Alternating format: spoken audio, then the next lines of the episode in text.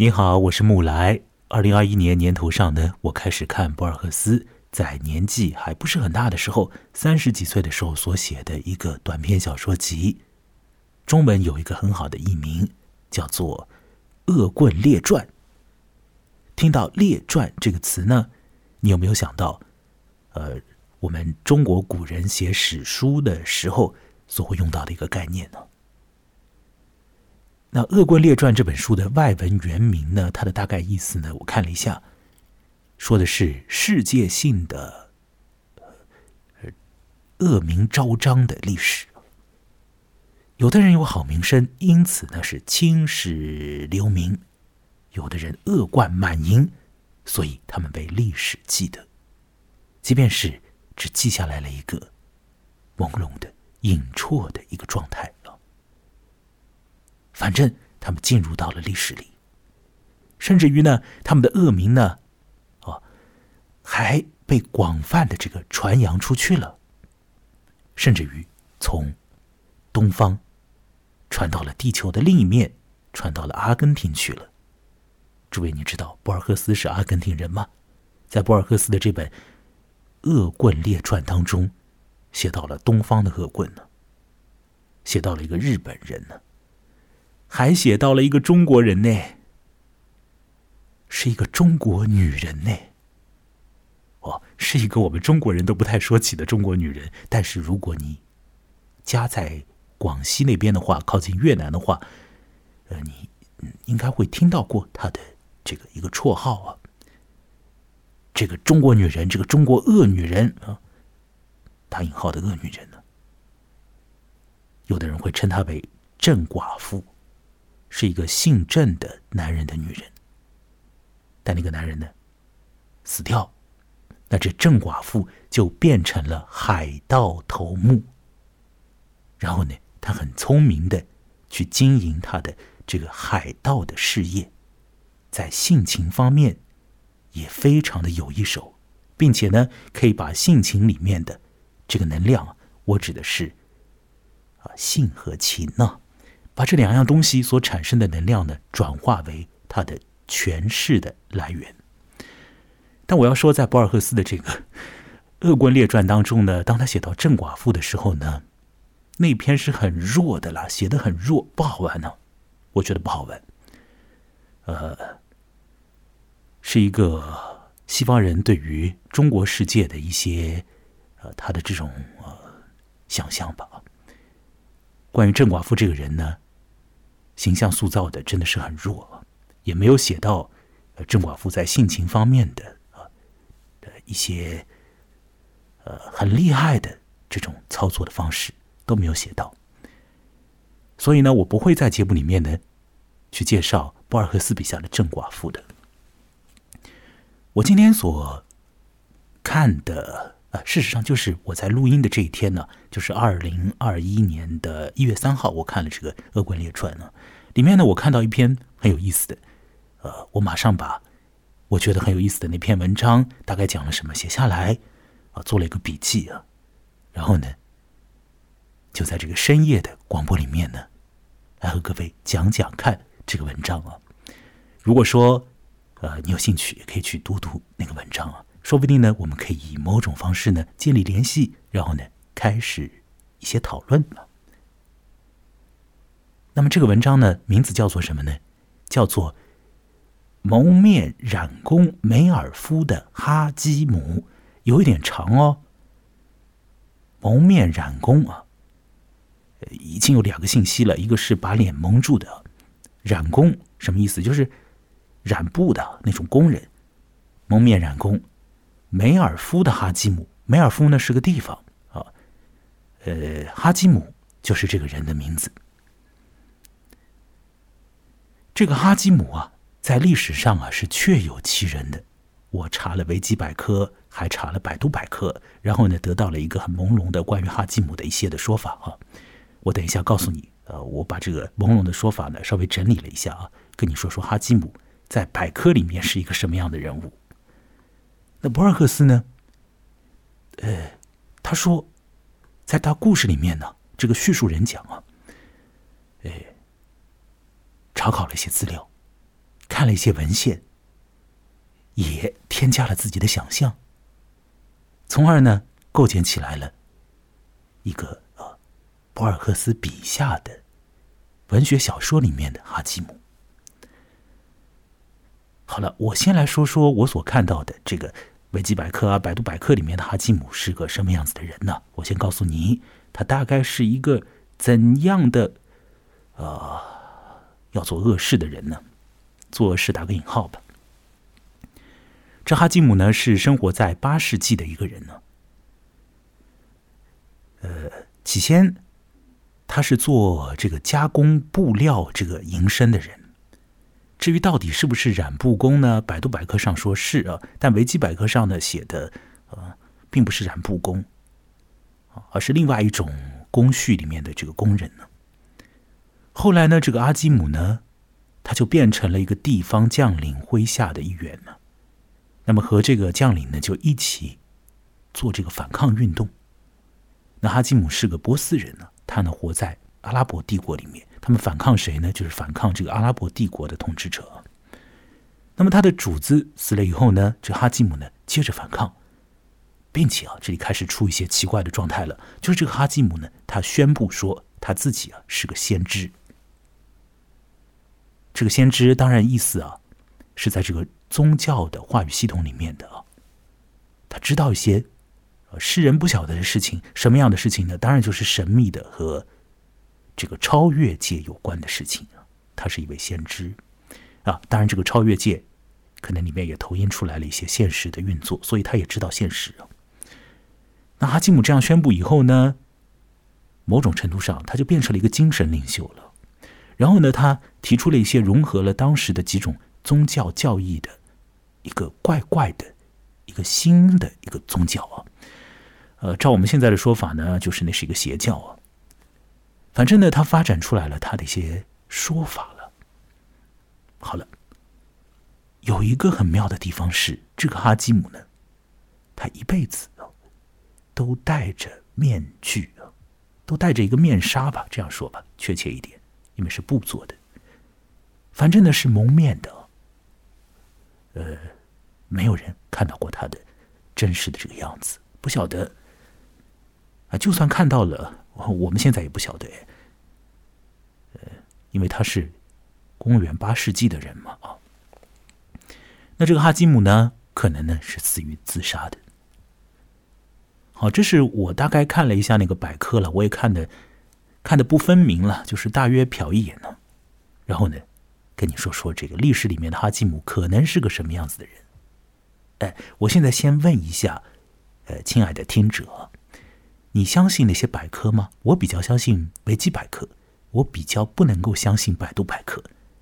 不是说百度百科是偏假，而是说呢，百度百科上的这个资料的来源，还有说资料的这个更新速度啊，呃，是有成问题的。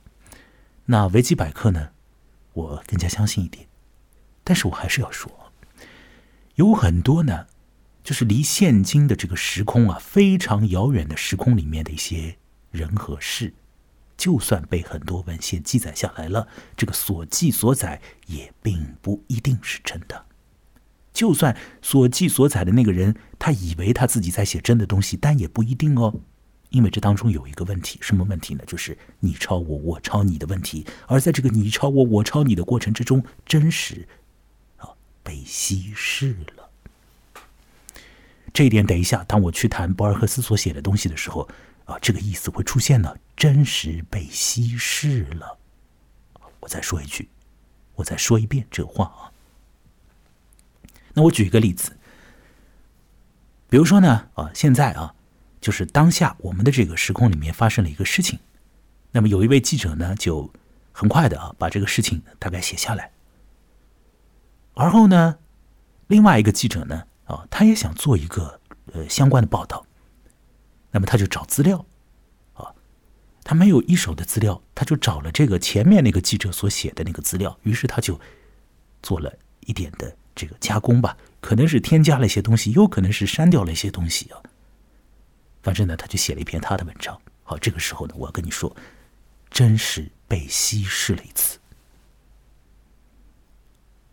已经变了，那么，如果再加上一个第三个写作者呢？不管他是记者，还是小说家，还是史学家，还是法官啊，还是网络写手啊，还是键盘侠，或者是你，或者是我，是个做播客的，不管怎么样，哦，大家不停的去讲，不停去说的时候，这东西啊，一层一层的，怎么了呢？变掉了。那么都以为自己在说的是真的，可是真实已经没了，已经没了。这过程里面，大家在互相看来看去，我写的东西在看别人写的东西，A 看 B，啊，然后呢，可能 C 也看看 B，也看看 D，然后呢，这样一点点看下去，都完全都稀释掉了。好，这个意思呢，我先讲在前面。那么接下来我要说。博尔赫斯呢，他是很明白的，他知道他写的东西，啊，他当然是小说，但是呢，呃，与此同时，他也呃取材了一些这个历史里面的真实的这个材料啊，那他要告诉你啊，很多很多的东西都是不实的，就算在虚构的东西里面，这个虚构的人啊。或者说，写出这个虚构的人的那个作者跟你说：“啊，有一些事情是确实的，也不见得。”这个世界上呢，存在着这种映照的关系，而在映照的这个关系底下呢，就出现了一些隐隐绰绰的东西，就出现了真实被稀释这件事情。好了，呃，我现在要来说博尔赫斯笔下的情况。你可以先忘了“真实被稀释”这个我提出的这个意思啊，可以暂时先忘了它。我要说，博尔赫斯的这篇文章，它本身是相当相当好看的，非常精彩。因为呢，这篇文章当中我们可以看到什么东西呢？可以看到神秘的东西，可以看到诡异的东西，可以看到惊悚的东西，可以看到暴虐的东西，可以看到邪恶的东西。全部都在这个篇幅很紧凑的文章当中出现了很多绝贵的情节和奇妙的意识，还会看到博尔赫斯的他独树一帜的他的就是执迷于他的那种念想，就只属于博尔赫斯的什么样的一种念想？关于镜子，关于映射的。事实上，在博尔赫斯的这个小说里面，常常会出现，呃，一些东西，像是迷宫啊、百科全书啊，还有就是镜子。那在他的这篇叫做《蒙面染工梅尔夫的哈基姆》里面有镜子啊，各位你要注意这个文章里面，等一下我说的这个情节里面的镜子的效用哦。好了。我们接下来要谈谈文章的具体的情节。那我用我的语言来转述情节啊。那我们要去那个八世纪的世界啊，通过一些音乐啊，来去那个世界吧。我所放的音乐，嗯，应该不是真正的。那个时空里的音乐，但是提供一种想象吧，把我们勾连到那儿去吧。在那儿有一个染布工，那个染布工以后会变成一个蒙面者，还会变成一个牛头人，变成一个叛军头子，变成一个精神领袖。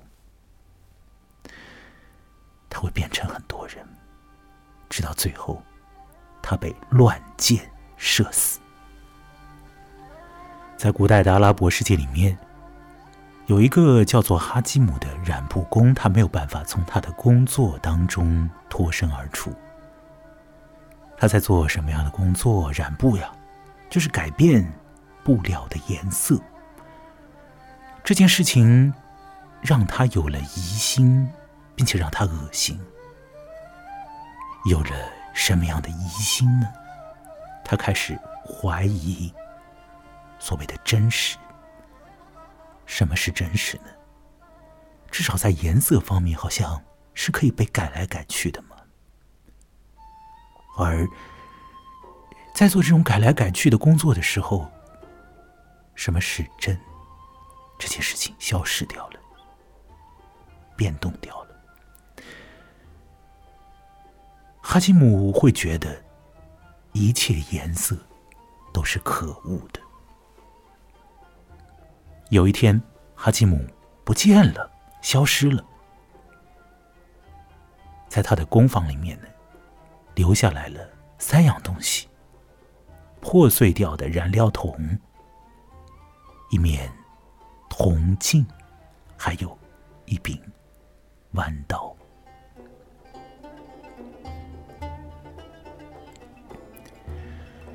接下来，在接下来的时间里面，哈基姆事实上会变成拥有其他身份的人。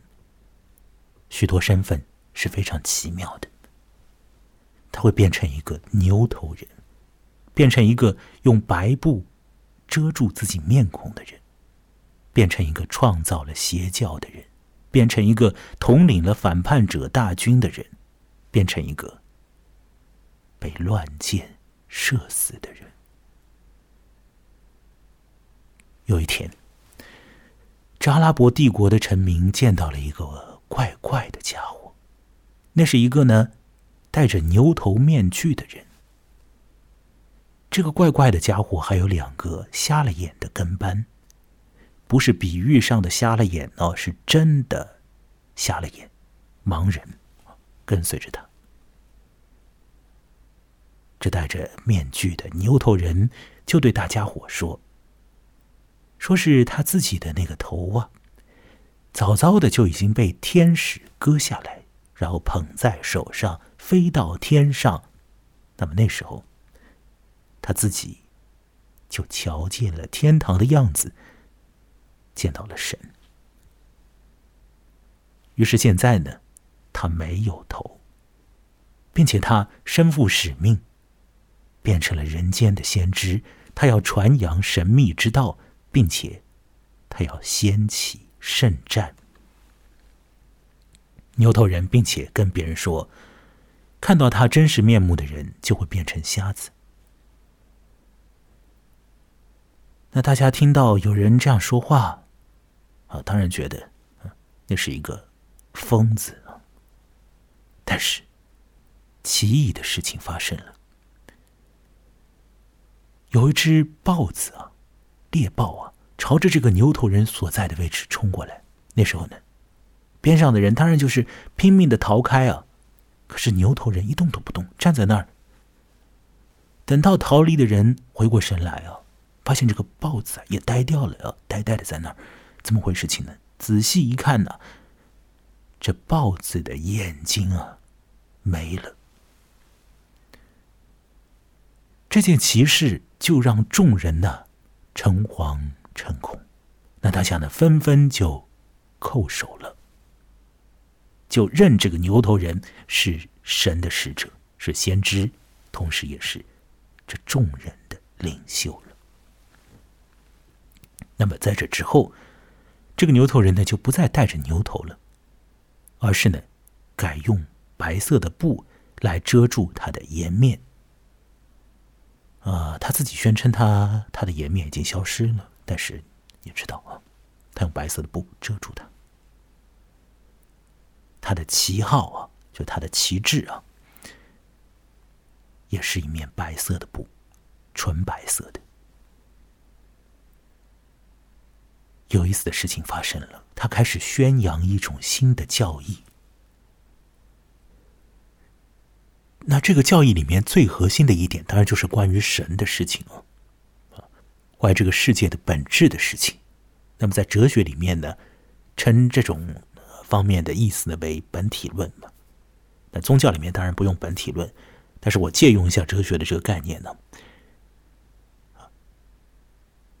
这个蒙面者他的一个本体论是什么样子的呢？他说啊。在我们这个世界之外呢，是有一个神的。那么那位神呢，产生了九个影子。那组影子呢，就管理着第一层的世界，第一层的世界呢，衍生出了第二层的世界。现在，这个奇妙的情况啊，在这里，就是这第二层的世界呢，它不是别的世界，它基本上和第一层的世界是一样的。为什么呢？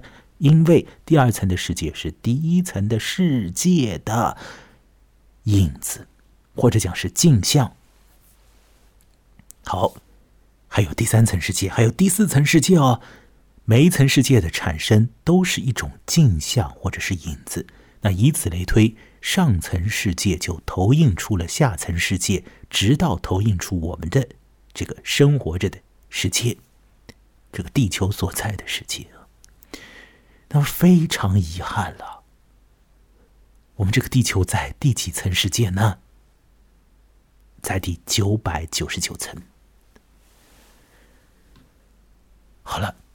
在这么这么这么底层的世界里面呢，这九百九十九层世界啊，照着这个蒙面的先知所言呢，那已经是整个可能有的世界里面的最低最底的一层了。在这种地方，啊，那位高高在上的神什么样子，早就已经不清楚了。神被大大的注意要稀释了，他的信息，神的信息被降解了，稀释降解到几乎就没了，不存在了。但是各位，神还是在哦，只是他几乎不存在的，在我们这个世界里。好，这是蒙面先知的说法。那蒙面先知呢，继续说。那在我们这个世界里呢，有两种救赎之道，一种叫做禁欲，还有一种叫做纵欲啊。你拼命禁欲或者拼命纵欲好了，就只有这两种办法可以解脱。那蒙面先知呢，也描述了啊他所知道的地狱的样子和天堂的样子。地狱是什么样子呢？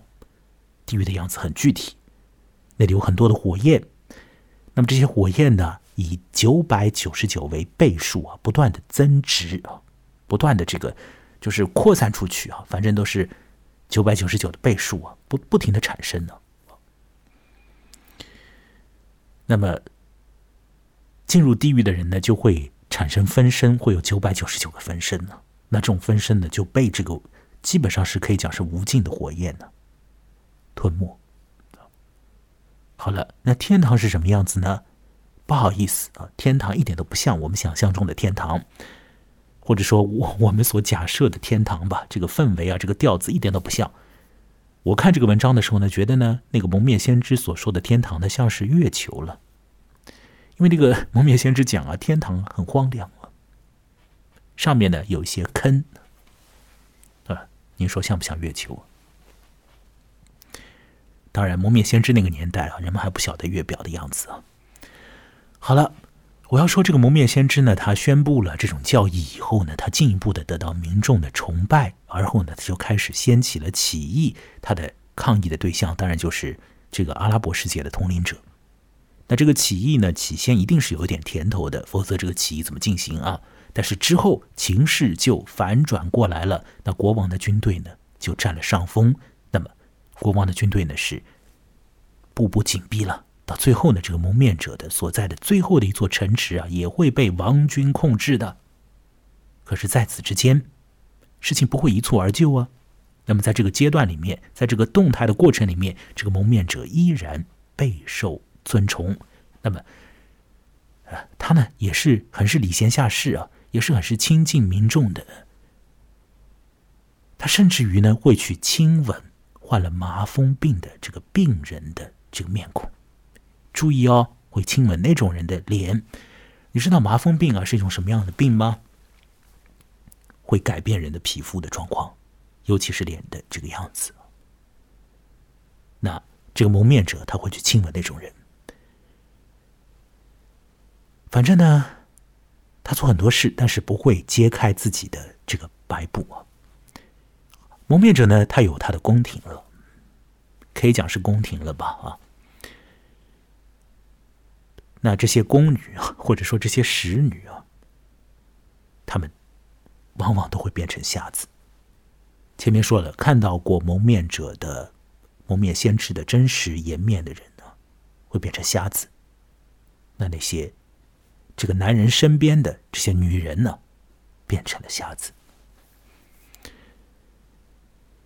当这个情势对起义者越来越不利的时候，有关于蒙面先知的一些负面的信息就开始啊，在人群当中啊，这个扩散开来了，产生了一些耳语。什么样的负面的信息呢？比如说啊，有人讲啊，有一位使女说了，说是这个蒙面先知的手啊，他是畸形的，而使女士瞎子啊。但是可以感受到这个先知的手啊，是畸形的啊，比如说是好像手指啊不是五个，那这是一种不太好的信息啊，就扩散出去。那国王的军队呢就进一步的逼近，那最后呢蒙面先知的他所在的这个最后的一座城池啊就要倾覆。这个时候站在白色旗子之下的民众呢就要求他们的统领啊。揭开他的脸面上的白布了，人们要见见他的真容。虽然说人们好像还是以为见了以后会变成瞎子，但是这种诅咒啊，已经越来越不起效力了。情势所逼，终于有人就豁然之间呢，扯开了那个白布啊，扯开了，扯开了。呈现在民众面前的是什么呢？博尔赫斯在那里头呢，用了很具体的描述，但是我一段话都不想读啊！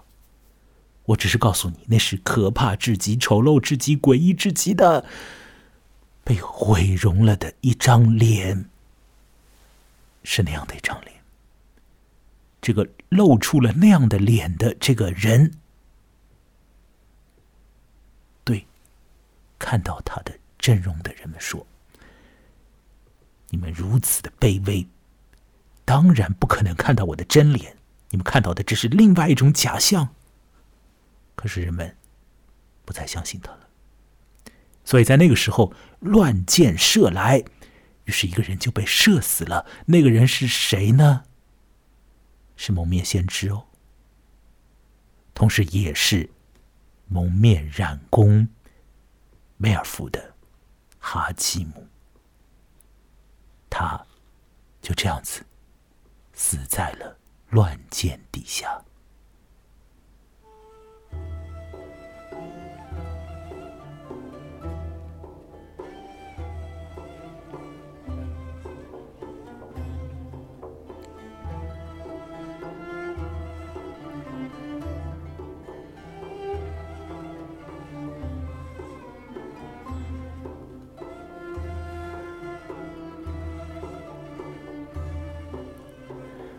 故事已经说完，希望我说的还有点意思啊。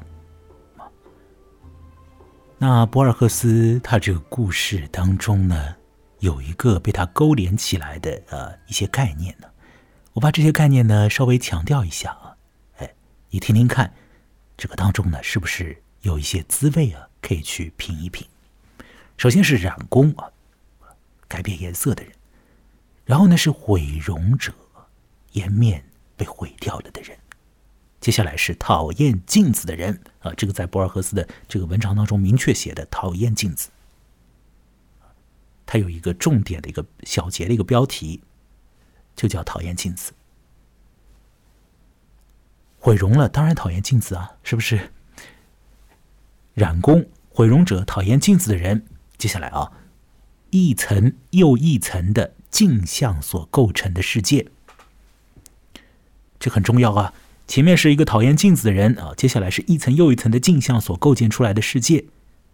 当然，那个一层又一层的镜像所构建出来的世界，也是由那个讨厌镜子的人所宣扬出来的这个世界的结构。哎，有趣吗？接下来，明灭善恶，没有真实。为什么？一层又一层的镜像哪来的真实啊？你以为镜像反映出来的就是原样吗？不好意思，当时的镜子，黄铜镜子，你想想看，当时的镜子啊，它反映出来的东西啊，不是像我们现在所使用的镜子啊。那就算是我们如今所使用的镜子，反射出来的都还不一定是真实呢，是不是？那更何况是那种黄铜镜子啊，如此的恍惚啊，如此的不清晰的这种所谓的镜子，一层一层的去印来印去，射来射去，最后是什么？一团糊啊！染工毁容者讨厌镜子，一层又一层镜子的世界，什么都没了的世界，当然没有善恶，没有真实。您觉得呢？觉得在这个线索上，这故事是不是会更加有意思一点呢？那么写这个故事的人，他也我相信啊，就是博尔赫斯啊，也会觉得，在文本的世界里面。没有真实。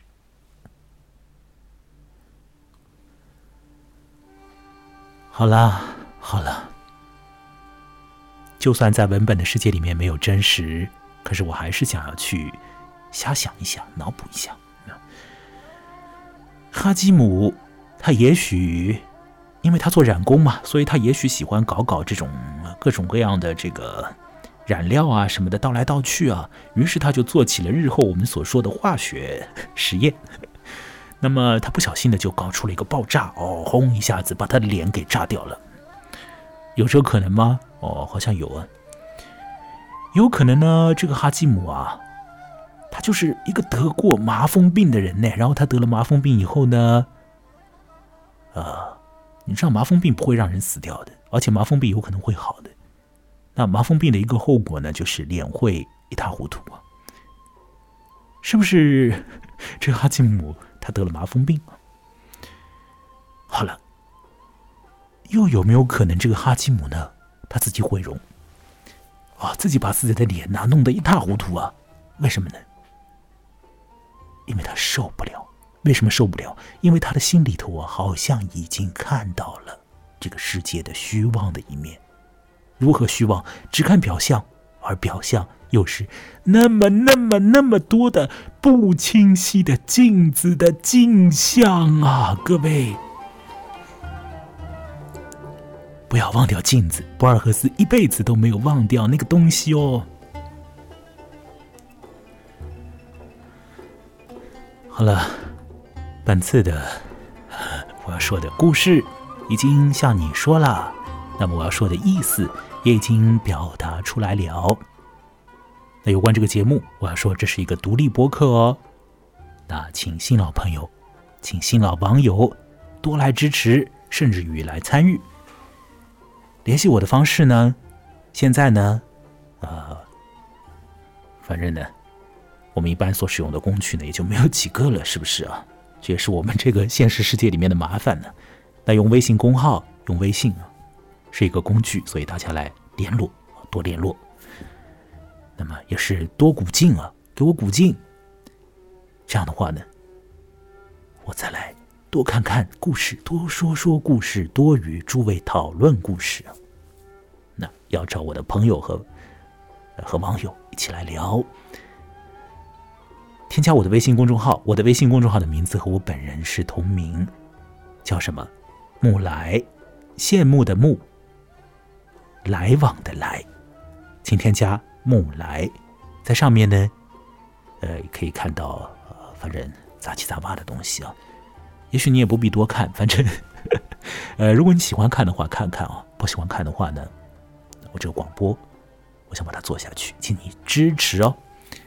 那么，和这个广播有关的文章下面，点点红色按钮，就可以进行打赏，打赏。那这样呢，对我真的是非常有帮助啊，非常有帮助。那这件事情，让我们做下去，好不好？蒙面染工梅尔夫的哈基姆就说到这儿。这个世界是不是那种啊糟糕的镜子啊，就是不清晰的镜子映射出来的呢？我不得而知。但是我知道文本世界里面很多东西。啊，都不是真实的，所以我们就聊聊虚构本身好啦，各位好不好？聊聊虚构。